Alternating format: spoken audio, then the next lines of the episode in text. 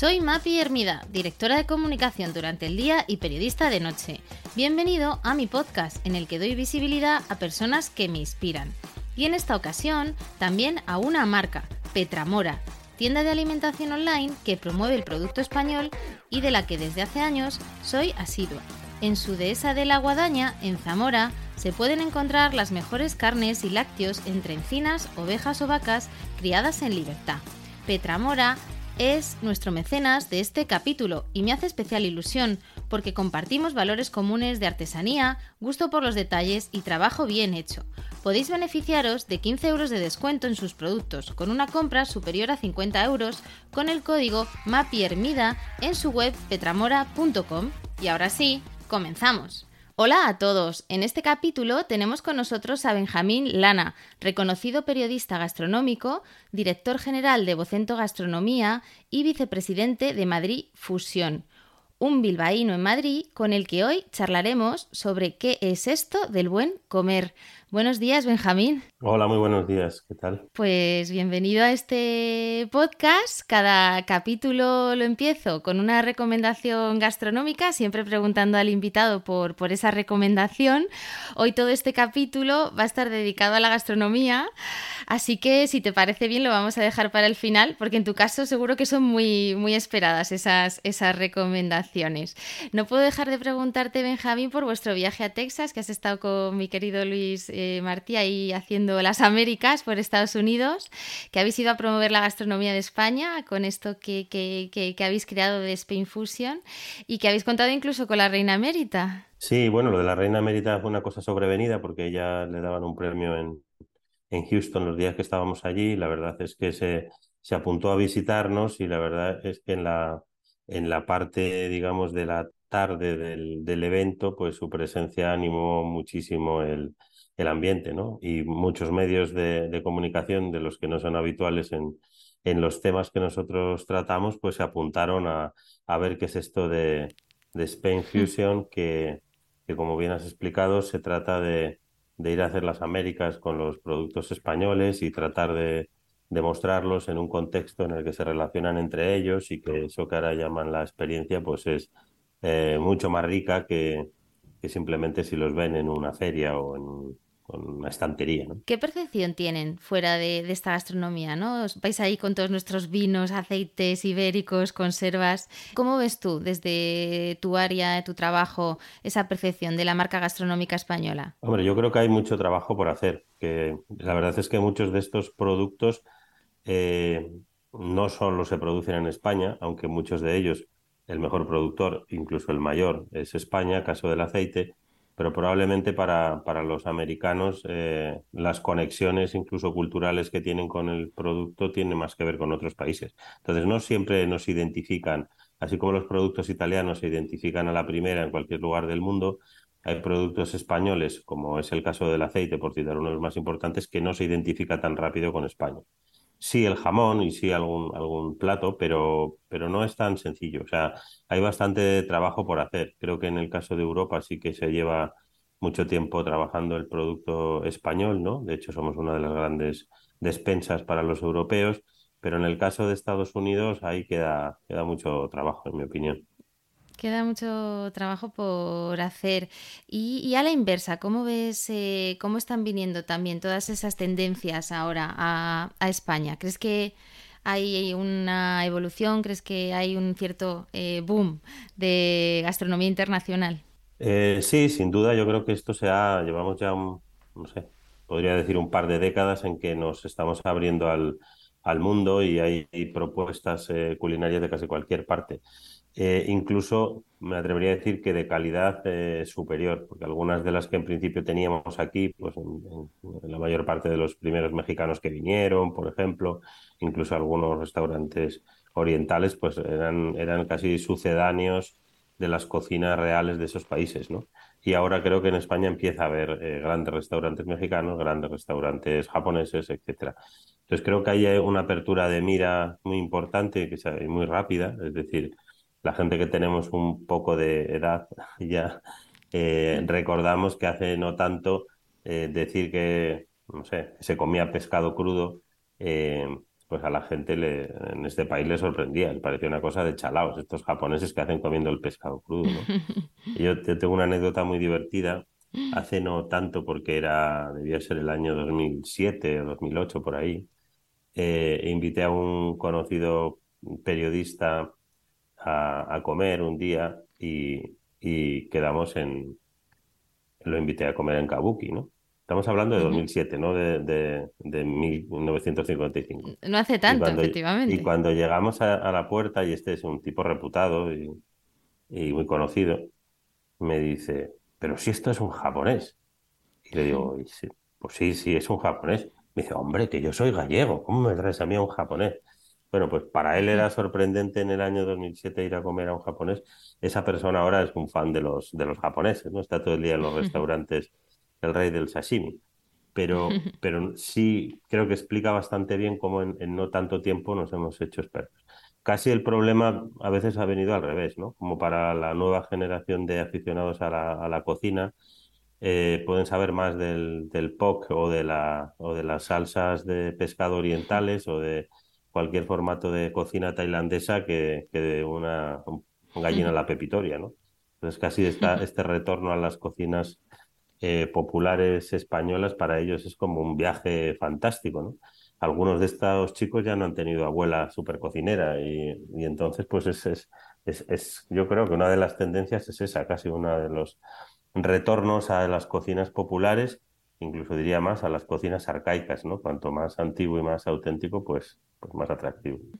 El 20 de junio en el Palau de Les Arts de Valencia es la gala de los 50 Best. Eh, se eligen a esos eh, restaurantes eh, número uno, dos, tres del mundo. Hay candidaturas ¿no? españolas como Disfrutar o Diverso. También las hay de Latinoamérica con Puyol en México, Central en Lima, también Dinamarca, Geranium, pero sorprende, ¿no? Que al final de cinco, dos son, son españoles. No, no sé si tú tienes algún favorito ahí. Eh, bueno, yo creo que ellos actúan con bastante lógica y más ahora que tomaron la decisión de ir eliminando cada año al mejor, ¿no? Que ya no compite. Pero bueno, yo, yo no le doy más, más importancia. Parece que es una eh, lista como durante un tiempo era la única, pero ahora hay muchas más. Eh, y es una cosa bastante efímero el paso por esa, por esa gloria. O sea, no, no creo que hable mucho de la salud de, un restaurante en general. Pero bueno, respeto. Hombre, sin duda es una herramienta de marketing. Eso, en eso no cabe ninguna duda. Eso no cabe ninguna duda. Tú eres todo un especialista en, Latinoamérica, conoces bien a Leo Espinosa de Colombia, Virgilio de, Central. ¿Cómo ves mm, y la evolución también de esta, gastronomía? ¿no? Porque parece que antes solo existían los tacos y, los ceviches. Eh, y qué variedad ¿no? y qué riqueza de gastronomía nos están trayendo nuevos conceptos. Eh, bueno, yo creo que eh, lo primero para hablar de cocina hay que hablar de, de singularidad cultural y sobre todo de productos, ¿no? Y el continente americano está lleno de productos todavía desconocidos para, para nosotros.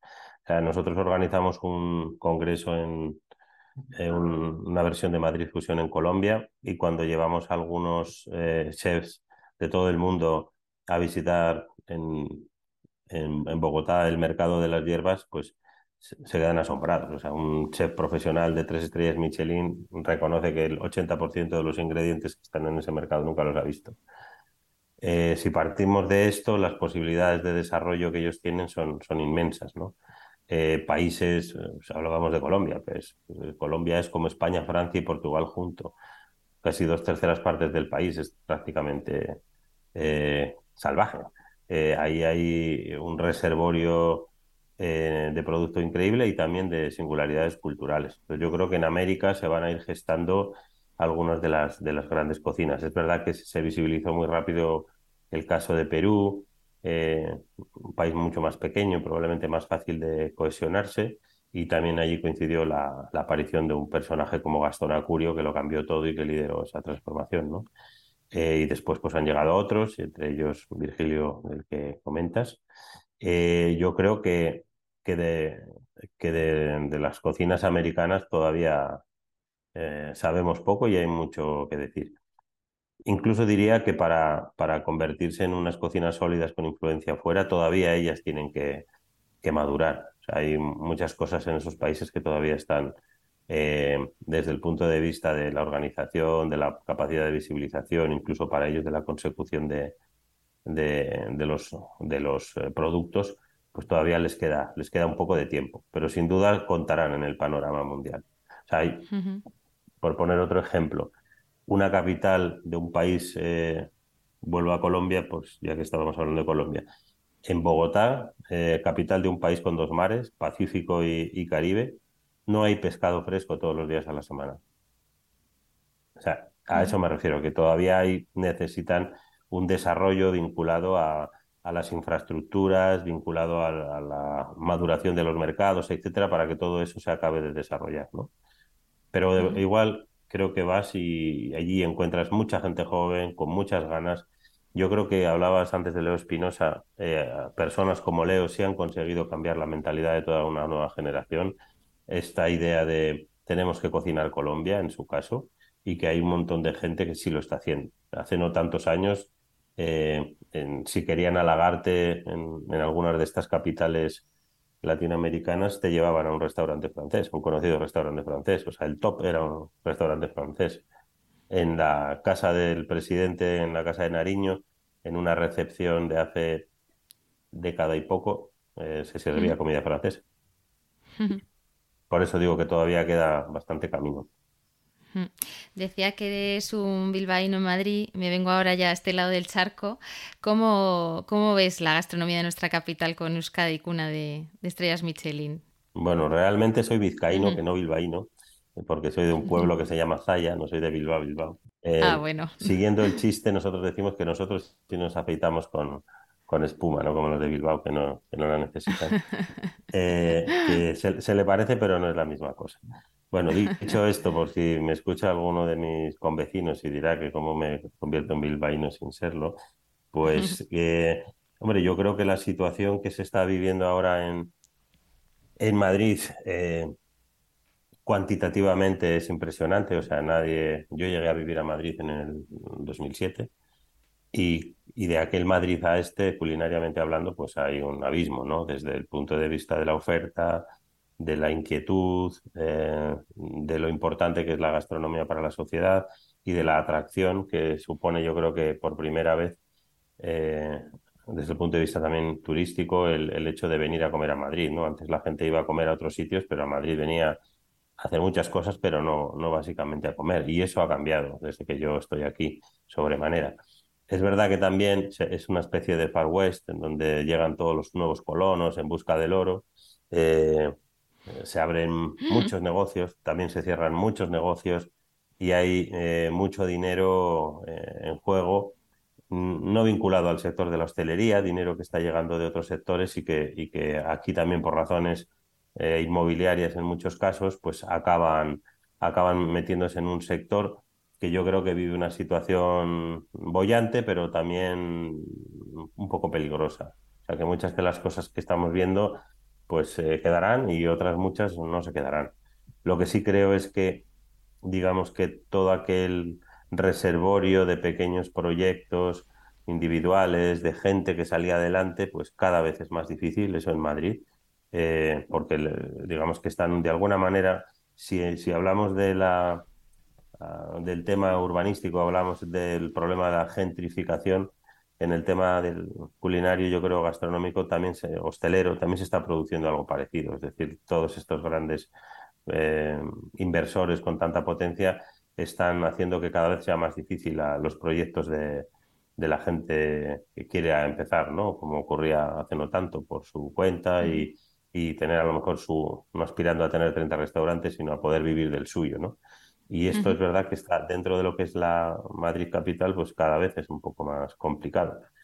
Aunque también es verdad que, bueno, eh, empieza a haber vida también mm, culinaria más allá de, de la M30, ¿no? Y de la M40. Si tuvieses que elegir una gastronomía en España, pregunta compleja, ¿te quedarías con? Una. Es que siempre me niego a, a responderlo, porque si, no sé, normalmente en otros ámbitos tienes que elegir, no sé, pongamos un ejemplo. Si te vas a casar, pues te, casas con un señor, no te puedes casar con uno el lunes, con otro el martes y con otro el, jueves, ¿no? Pero en la gastronomía yo digo que no necesito tomar esa decisión tan drástica de ponerlas en orden, de ranquearlas. Eh, en esta parte del mundo podemos comer dos y tres veces al día, eh, todos los días del año, con lo cual hay días para disfrutar de, de las cocinas tradicionales, de las cocinas de vanguardia, de las cocinas populares, de las parrillas, del mundo crudo y de, y de los guisos históricos.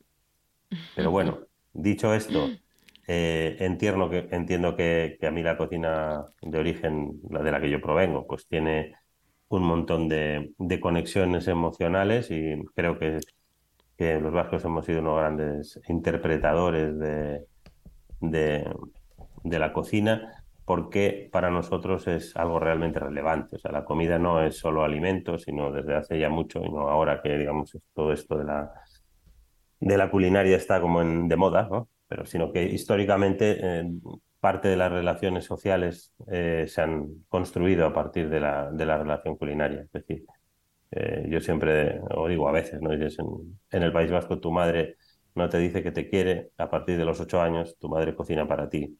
Y, esta especie de, transmisión del amor a través de la cocina hace que eh, no solo en los grandes restaurantes se coma bien, sino que esta cosa de es que en el País Vasco en cualquier sitio se come bien. Tiene que ver con eso, que la cocina es importante para nosotros. Entonces, una de las que elegiría probablemente sí sería la cocina de, vasca, de, que tampoco es que sea histórica, porque muchos de esos platos icónicos no tienen más de 40 años, pero bueno, a la que todos, la, en la que todos pensamos y nos imaginamos. Y de las internacionales, si tuviera que elegir solo una, probablemente eh, la cultura japonesa es la que más me, me, interesa. Entre otras cosas también, no solo por, por, sus sabores, por sus técnicas y por esa visión un poco tan diferente a lo que nosotros veníamos haciendo, sino también por cómo de relevante es la comida para ellos. Eso es, un, vasco en Tokio siente que estos tíos, aunque no les entienda una palabra, son como él, ¿no? La comida para los japoneses es tan importante como para nosotros. Por delante de todo lo demás, ¿eh? Ahí incluimos fútbol, sexo y cine, todas las cosas buenas de la vida. Benjamín, ¿te atreverías a decirnos algún templo de esos que siempre repites? Te digo lugares donde, donde sí he tenido una impresión increíble de algo realmente fantástico. Recuerdo la primera vez que fui en, en Kioto a, a Kicho, ahora se llama, a un restaurante que reproduce el, el, entorno de la cocina kaiseki prácticamente tardo medieval y sentirte allí tratado como un pequeño emperador, ¿no? Incluso una anécdota muy divertida fue, nos ponen unos cuencos en, la mano, eh, decorados bellísimamente, que según los girabas cambiaba incluso la visión y la estación eh, que venía reproducida en, el esmalte. Y de repente nos dicen, bueno, solo hay seis en el mundo, son del siglo XVI. Y entonces te pones a temblar, a que se me cae, a que se me cae. Y de por favor, deme uno de Duralex, deme uno de Duralex, que yo no quiero este lío. Bueno, ahí sí recuerdo una impresión absolutamente, poder entender en profundidad qué era, era culturalmente para ellos y disfrutar de, sabores auténticos, nada sofisticados, eh, casi primitivos, pero de una pureza increíble. en un entorno en donde todo es profundo, hasta el dolor de tus piernas, porque no aguantas más ya sentado a la japonesa sin, sin, sin ningún artefacto que te sujete el lomo. ¿no? Ese podría ser uno. Eh, Hombre, en el... No sé, en el País Vasco hay muchos lugares donde vuelvo, desde, desde la Zurmendi de Necoacha, porque me, gusta mucho lo que él hace, regreso habitualmente, o regresaba, digo, por hacer un homenaje también a, al Zuberoa de los hermanos Arbelay. Eh, no sé, allí me siento un poco en casa, casi en cualquier sitio disfruto. También, también yendo a ver a Arguinzoniz, eh, aunque ahora, bueno, pues la vida le ha puesto en, ese, en esa situación eh, de, tanta exposición pública que a veces ya es más difícil charlar con él como antes, ¿no? Está a cocinar y después a descansar. Eh, te diría ese tipo de, casas, pero bueno, también me, encanta en Bilbao pues ir a ver a Mina o me voy a ver al, Guggenheim o casi en cualquier lugar eh, con Alija también disfruto con ese tipo de cocina. Habría muchos, muchos amigos que, podría citar en, en, casi cualquier parte. Es que no, no necesito, eh, creo que esta, ah, esta, esta, necesidad contemporánea, que yo creo que, que, viene, tiene mucho que ver con la cultura digital, con Internet, de ranquearlo todo y de listarlo y poner primeros y segundos y tal, es como que nunca lo, lo he aceptado bien. O sea, no, no, no, no me interesa. O sea, no quiero ser el, el, el, primero del mundo, el segundo del mundo, el tercer del pueblo, el quinto del pueblo, ¿sabes? O sea, me encanta, eh, no sé, ir a, a Mugaritz, pero yo no lo compararía con nadie más, es que es incomparable. De hecho, según los rankings, Mugaritz, en una famosa lista de ranking de restaurantes, Mugaritz es el quinto mejor restaurante de rentería. ni siquiera es el primero, ni el segundo, ni el tercero. O sea que eh, todo eso acaba generando, yo creo que una, una confusión. Además, cuando haces listas eh, y lo vas resumiendo, dices, si hago una lista de 100, ¿a quién le importa ser el 85? Solo al que es el 85, pero es que a nadie le interesa el 85 y el 40 tampoco le interesa a nadie. y si llevas hasta el extremo ese, esta deducción, dices, al final solo me interesa quién es el número uno. ¿A quién le interesa el número tres? Si me interesa el número uno, ¿no? Creo que, que hace de más y de menos muy rápido a la gente. Y luego también los deja en la cuneta. O sea, si te pones a ver la cantidad de restaurantes que se van cayendo, que son igual de buenos que hace cinco años y sin embargo antes estaban como en el puesto tal y ahora están en el... se cayeron de las listas y ya no, no se ven más. parece una especie de una cultura de, de consumo, eh, de la, en este caso de los restaurantes o de los cocineros, de la que no soy muy partidario, la verdad. Hablabas de listas y los rankings, eh, Benjamín. Eh, Michelin, Resol, eh, Estrellas, Soles. ¿Tú eres de uno, eres de otro? ¿Eres Yo soy de ninguno. Como te decía ahora, no, no, no me, o sea, me parece que pueden ser una guía en algunos casos, pero no, no, no sé, no me creo mucho ninguno de todos ellos. Filosóficamente estaría más cerca de la cultura Michelin. Mm, lo trato de explicar eh, filosóficamente digo porque en teoría, luego cómo eso se aplica cambia las cosas, pero en teoría en, Michelin se parece mucho más a la cultura eh, del maestro, ¿no? a la cultura europea del maestro, de que alguien que alcanza la perfección se le reconoce como tal y ahí se quedó. O sea, es muy difícil que un tres estrellas hasta la fecha se de repente desaparezca del, orbe, salvo que le pase algo, ¿no? y ese es un maestro. No tiene que seguir compitiendo contra sí mismo, ni es mejor este año que el año pasado. Ya está en la, élite de los, de los maestros. Y entonces yo, frente a la escuela de los maestros, que digo, esto sí que es eh, europeo, continental y que nos sigue desde, desde hace como mínimo mil, mil años, eh, yo me siento más cómodo.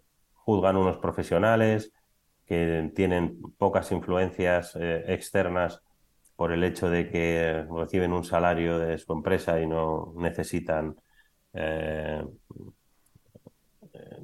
que se les ayude económicamente, por decirlo suave, desde otros lugares. O sea, ese modelo me parece que es un poco más, más sano.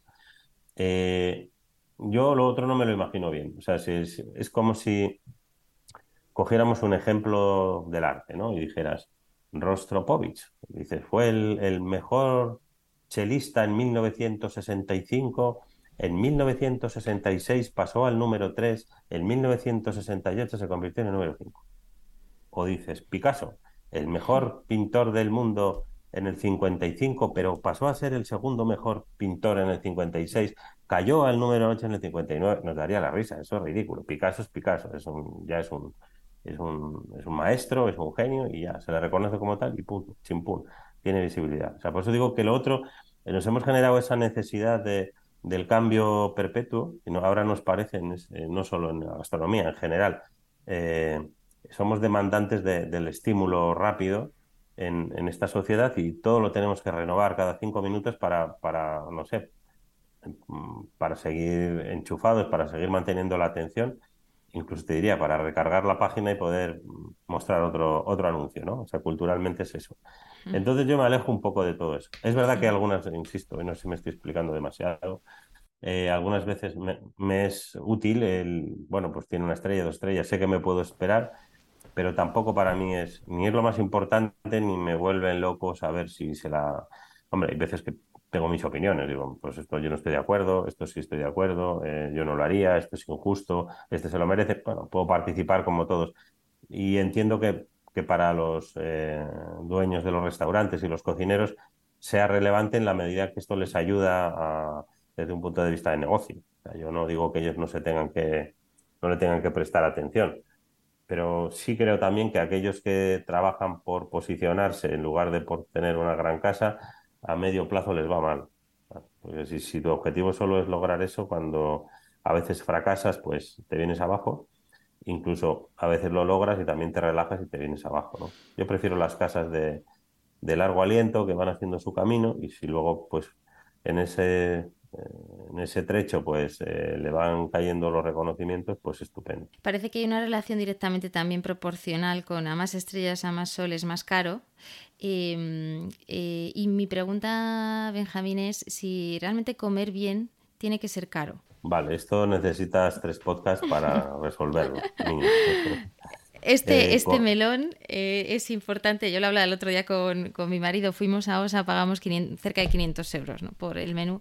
Y, reflexionábamos eh, sobre ese tipping point en el que ya el precio de un restaurante llega a darte igual cuando llegas a un nivel, ¿no? Dices, yo si, esto no va, ya, ya no va de precio, ¿no? Porque qué es caro, qué es barato en un restaurante y luego en otro de, de 20 a lo mejor disfrutas y tienes otra experiencia diferente, pero igual de placentera, ¿no? Y quería tener ahí tu punto de vista.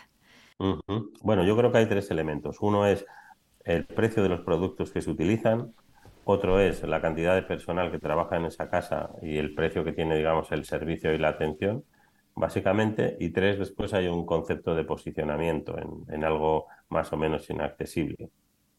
Entonces yo creo que, depende cómo barajes esos tres elementos, pues los restaurantes se vuelven más caros o, no tan caros.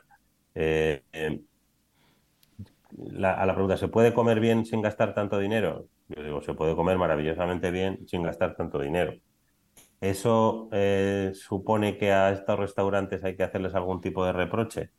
Yo creo que ninguno. O sea, ellos se juegan su dinero, ponen un precio y el que quiera ir y pagar 300, 400, 500 o 1000, pues que lo decida.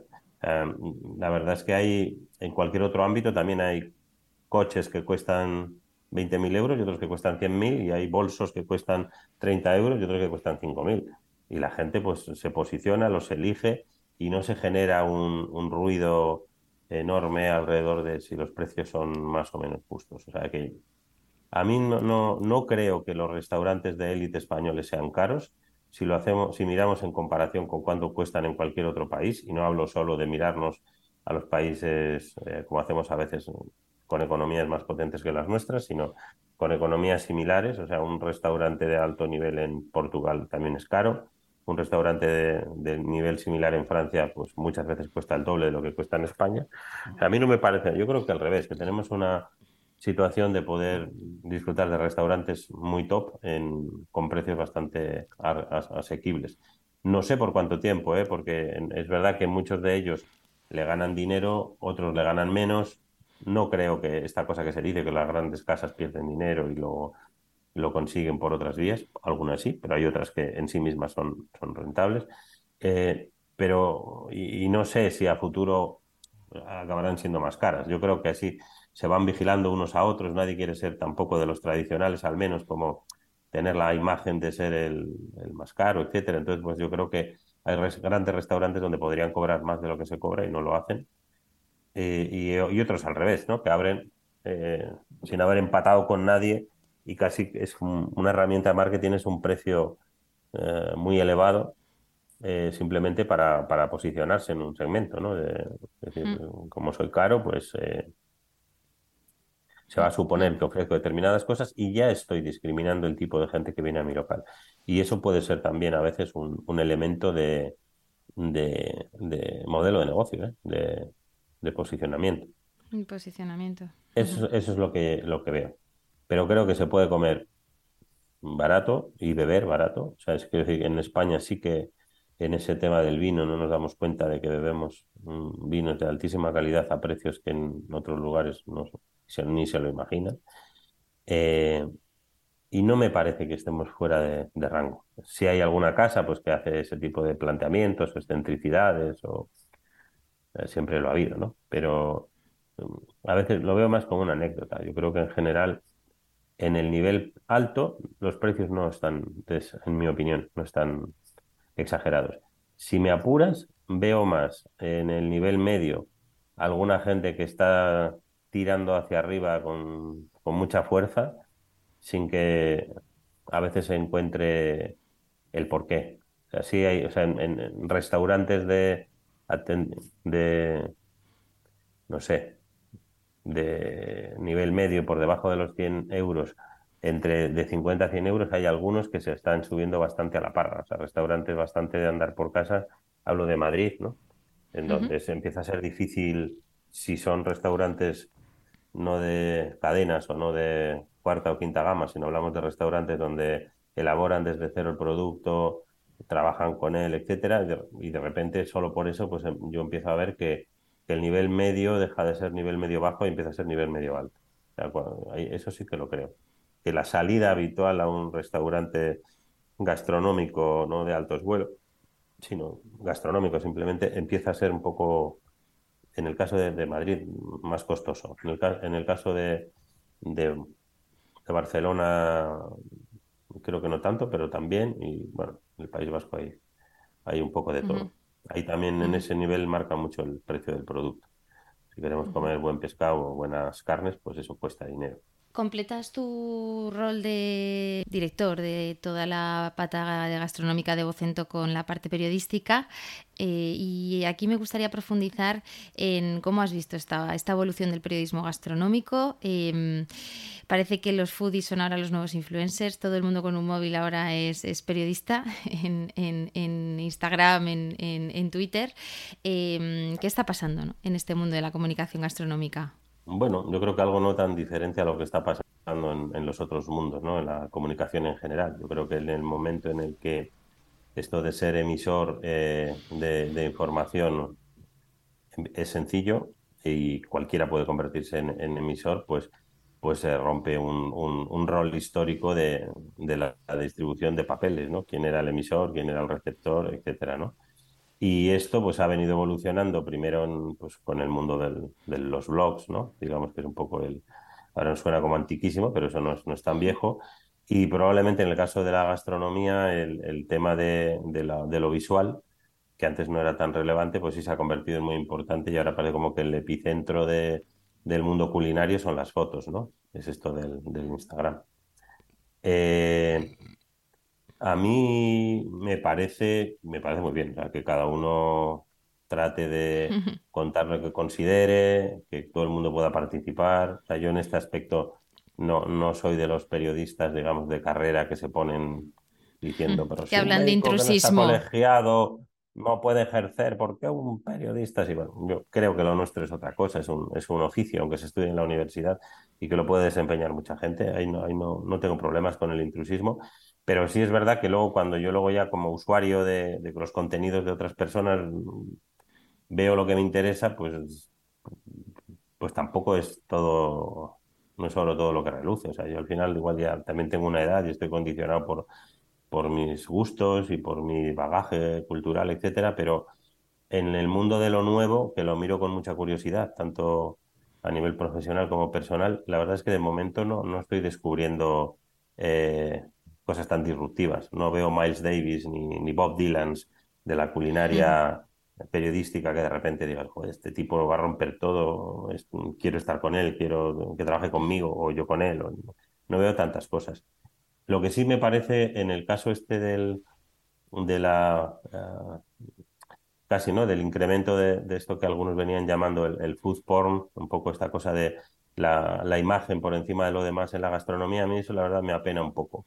Me un poco porque si lo analizamos en, con una cierta profundidad, en una, digamos que en la disciplina de la comida, eh, los sentidos más importantes no, viajan por, el Instagram, o sea, que son, los del gusto y, el del olfato, ¿no? Entonces, un, o sea, que decir que una foto bonita no dice, dice muy poco de un plato, aunque creemos que sí, dice cosas poquísimas, o sea, poco importantes. Dentro de esto es como si mirásemos a, no sé qué ejemplo poner, pero solo nos fijásemos por el aspecto de alguien, eh, cómo es como, como pianista, como persona. Eh, lo veo un poco pobre.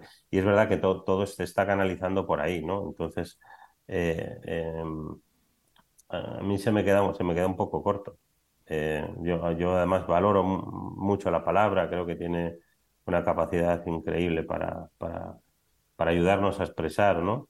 Y con menos límites muchas veces que la, que la imagen. Yo soy un plato solo por ver si es bonito o es feo, se me queda corto. Necesito que me lo expliquen. Y así también es una em, limitante experiencia en relación con comer, que es que mm, es muy difícil que yo pueda sentir algo eh, real comparable a lo que sentiría si me como eso, por cómo me lo explican, ¿no? Pero creo que ahí hay un poco más de ciencia entre la gente que se trabaja eso a la hora de explicarlo, que simplemente es ponerte siete fotos y poner la palabra brutal eh, seis veces seguidas en un post, brutal. El, la semana siguiente también es súper brutal y el otro es ultra brutal. Eh, que además es una, una acepción moderna de la palabra que a mí me choca bastante porque para mí brutal es, una, un asesinato, no es un plato, pero bueno, este, me, me, pasa a veces esas cosas. Que esto tampoco lo cuento mucho porque parece como que soy el abuelo cebolleta, ya, es que este no entiende de qué va el rollo ahora y tal, y no, que sí lo entiendo, que yo lo veo y lo sigo, pero, pero me parece que, que está un poco eh, eh, limitado. O sea, me parece que eso, tener esta conversación contigo, pues se pueden extraer muchas más cosas que de ver eh, nuestras fotos, sobre todo la mía, ¿no? Pero... ¿Cuándo decidiste, Benjamín, dedicarte al periodismo gastronómico? Porque te ha acompañado toda la vida. Bueno, lo que pasa es que era, la verdad, yo he sido un periodista, no, no, profesionalmente no me he dedicado a la gastronomía hasta, hasta ya muy mayor. Sí. Eh, siempre ha sido una, una, afición, por eso que te contaba de, de que para nosotros, para los vascos, esto de la comida es una cosa muy seria y siempre he estado atento a lo, a lo que pasaba, leía. En, bueno, cuando he dirigido algún, mm, algún medio en su momento o, o co-dirigido algún medio de, nuestro grupo en, en, como director adjunto, jefe de información, lo que fuera, sí he impulsado iniciativas de, de, vinculadas a la gastronomía, incluso antes de la asistencia a Internet, pero digamos que mi último trabajo antes de dedicarme profesionalmente a esto era ser director editorial de Vocento. Y allí de gastronomía había había comidas con políticos, pero no, no había tanto, ¿no? Sí escribía mis columnas, como, como decía antes, y, estaba muy atento a lo que pasaba y, me, era un poco mi hobby. Pero bueno, la vida da vueltas y de repente, pues a, a, una edad ya un poco talludita, de repente mi afición se convirtió en, un, en una profesión y, y, ya pues llevo ya unos cuantos años eh, tratando de construir eh, pues este, con un, con un equipo maravilloso, pues un proyecto de, vinculado a los contenidos gastronómicos eh, que realmente pudiera ser potente, que pudiera ocupar un espacio relevante eh, no solo en España, sino a nivel internacional. Y bueno, pues en eso estamos así te has convertido en un gran referente, ¿no? En organización también de congresos internacionales gastronómicos de Madrid Fusión a la Andorra Taste. O sea, tienes todo tipo de, variantes. Em, mm. ¿qué, propósito tienen estos congresos, Benjamín? Bueno, al final nosotros formamos parte de una, de una empresa que se dedica básicamente al periodismo eh, uno de los principales ingredientes en, esta labor son los contenidos y al final eh, un congreso de cocina no deja de ser algo tan distinto a un periódico en el fondo, ¿no? Es un, espacio para, para intercambiar conocimiento, es un espacio para que unos hablen, eh, otros escuchen, es un espacio para que visibilizarlo y, y hacer lo que crezca y entonces nosotros estamos tratando de conectar todas estas disciplinas unas con otras para poder hacer algo realmente fuerte. Obviamente nosotros somos una, formamos parte de una empresa que está en, bolsa y tenemos objetivos de ganar dinero como cualquier otra empresa, o sea que se pueden hacer las dos cosas. Lo que también es bonito es que nosotros pertenecemos dentro de Vocento al, área de, que llaman de diversificación o de nuevos negocios, que vienen a tratar de aportar recursos para poder seguir manteniendo digamos, el objetivo principal, que es el, periodismo libre que siempre se ha practicado en esta casa, ¿no? Entonces ya ahora, de alguna manera, a veces me veo eso como un periodista que ahora ha cambiado de, espacio en la, en la trinchera y ahora me dedico a, ayudar a que, a que mis compañeros puedan seguir haciendo el periodismo que hacíamos, ¿no? Haciendo yo otras cosas que además me gustan mucho y, y contribuyendo también pues a, traer dinero a casa, ¿no? Esto como en las familias numerosas donde todo el mundo tiene que ver si trae un poquito para que, para que todos los hermanos podamos, podamos vivir mejor y hacer nuestro trabajo. Qué bonito, qué bonito verlo así. Y el último proyecto que habéis lanzado, Mac, eh, vuestra oferta formativa y vuestro gran proyecto de formación de, talento. Bueno, esto se conecta también con, desde, desde, el primer plan estratégico que hicimos de gastronomía, ya, ya teníamos, cuando se compró Madrid Fusión, antes de eso, ya estaba previsto el, el, que, el que hubiera una pata dedicada a la formación, que si visualizas un poco lo que venía contando, cierra ese círculo del de casi como el círculo del agua, eh, vapor, eh, eh, después pasa de estado sólido al gas, etcétera, pues este era un círculo también en el que los esos contenidos, el conocimiento vinculado a la culinaria, pues cierra el círculo con esa parte formativa. Entonces, cuando llegó la hora de ponerlo en marcha, pues pensamos en que para esto necesitábamos un, un socio que supiera de, formación, que nosotros, que, que, fuera prestigioso, y fue cuando fuimos a buscar a, a la Universidad Comillas les propusimos que queríamos hacer esto, a ver si lo querían hacer con nosotros y bueno, pues se subieron al carro. Y a partir de ahí, pues estuvimos desarrollando pues en silencio ese proyecto hasta, hasta definirlo bien eh, y también hasta conseguir una eh, homologación del, del, primer grado que se va a poner en marcha en septiembre por la ANECA y el Consejo de Universidades, paso previo para que esa sea una titulación eh, oficial. Y nosotros lo que tiene creo que de singular, que es bastantes cosas, el, el MAC, este Madrid Culinary Campus, eh, tiene que ver con, con el foco eh, mucho más amplio de los estudios de cocina, es decir, aquí se enseña cocina, pero se enseña administración de empresas y se enseña ingeniería agronómica al mismo tiempo, eso en cuatro años, de manera que hay una visión bastante completa de lo que es eh, el sector. tiene también de, de singular que algunos de los eh, grandes transformadores de la cocina de este país están metidos dentro de la casa de, de caso de, del Bulli Foundation y Ferran Adrià y, y Antonia Duri. Nosotros no queríamos crear el típico board con 25 cocineros famosos que vienen una vez al año a Madrid, se hacen una foto y luego se van. Eso era muy fácil para nosotros que organizamos Madrid Fusión, gastronómica, etcétera. Nosotros queríamos a alguien que realmente se implicara, ¿no? Eh, no sé si sabes el cuento ese del plato de huevos con bacon, en el que participan el cerdo y la gallina, ¿no? Sabes, dice, la gallina se implica, pero el cerdo se compromete, ¿no? Nosotros estábamos más buscando ese compromiso y finalmente, pues tanto con el Bully Foundation como con Antonia Duriz, pues lo hemos logrado. Eh, de manera que, que, la parte de conocimiento que se está desarrollando por el Bully Foundation a través de Wikipedia y su propio sistema de organización y sistematización de la información culinaria, que es Sapiens, pues se han convertido en, herramientas didácticas de primer nivel dentro de Mac. Eh, hasta el punto que uno de los ah, directores de estudios de, de, Mac va a ser el, director de Wikipedia. Y con el caso de la innovación y la creatividad, pues lo que supone Mugarich en el mundo, creo que no hace falta explicarlo mucho. Y aquí, pues la Mugarich se va a implicar, o se está implicando eh, al máximo con, con, el proyecto e incluso vamos a tener un, un curso de, de, posgrado, no sé si se llamará máster, con el propio nombre del restaurante. O sea, queremos hacer cosas singulares. Entonces, este sería un poco esas dos patas. La tercera pata sería, si nosotros traemos a algunos de los mejores cocineros del mundo a España varias veces al año, hablamos de hasta 150 cocineros al año, algunos años incluso 200, eh, podemos convertir en, en profesores de ese, de ese espacio a estos grandes cocineros. O sea, muchos de ellos vendrán a Madrid Fusión no solo a dar, a dar su ponencia de una hora, sino que después tendrán formación dentro de, de esa escuela.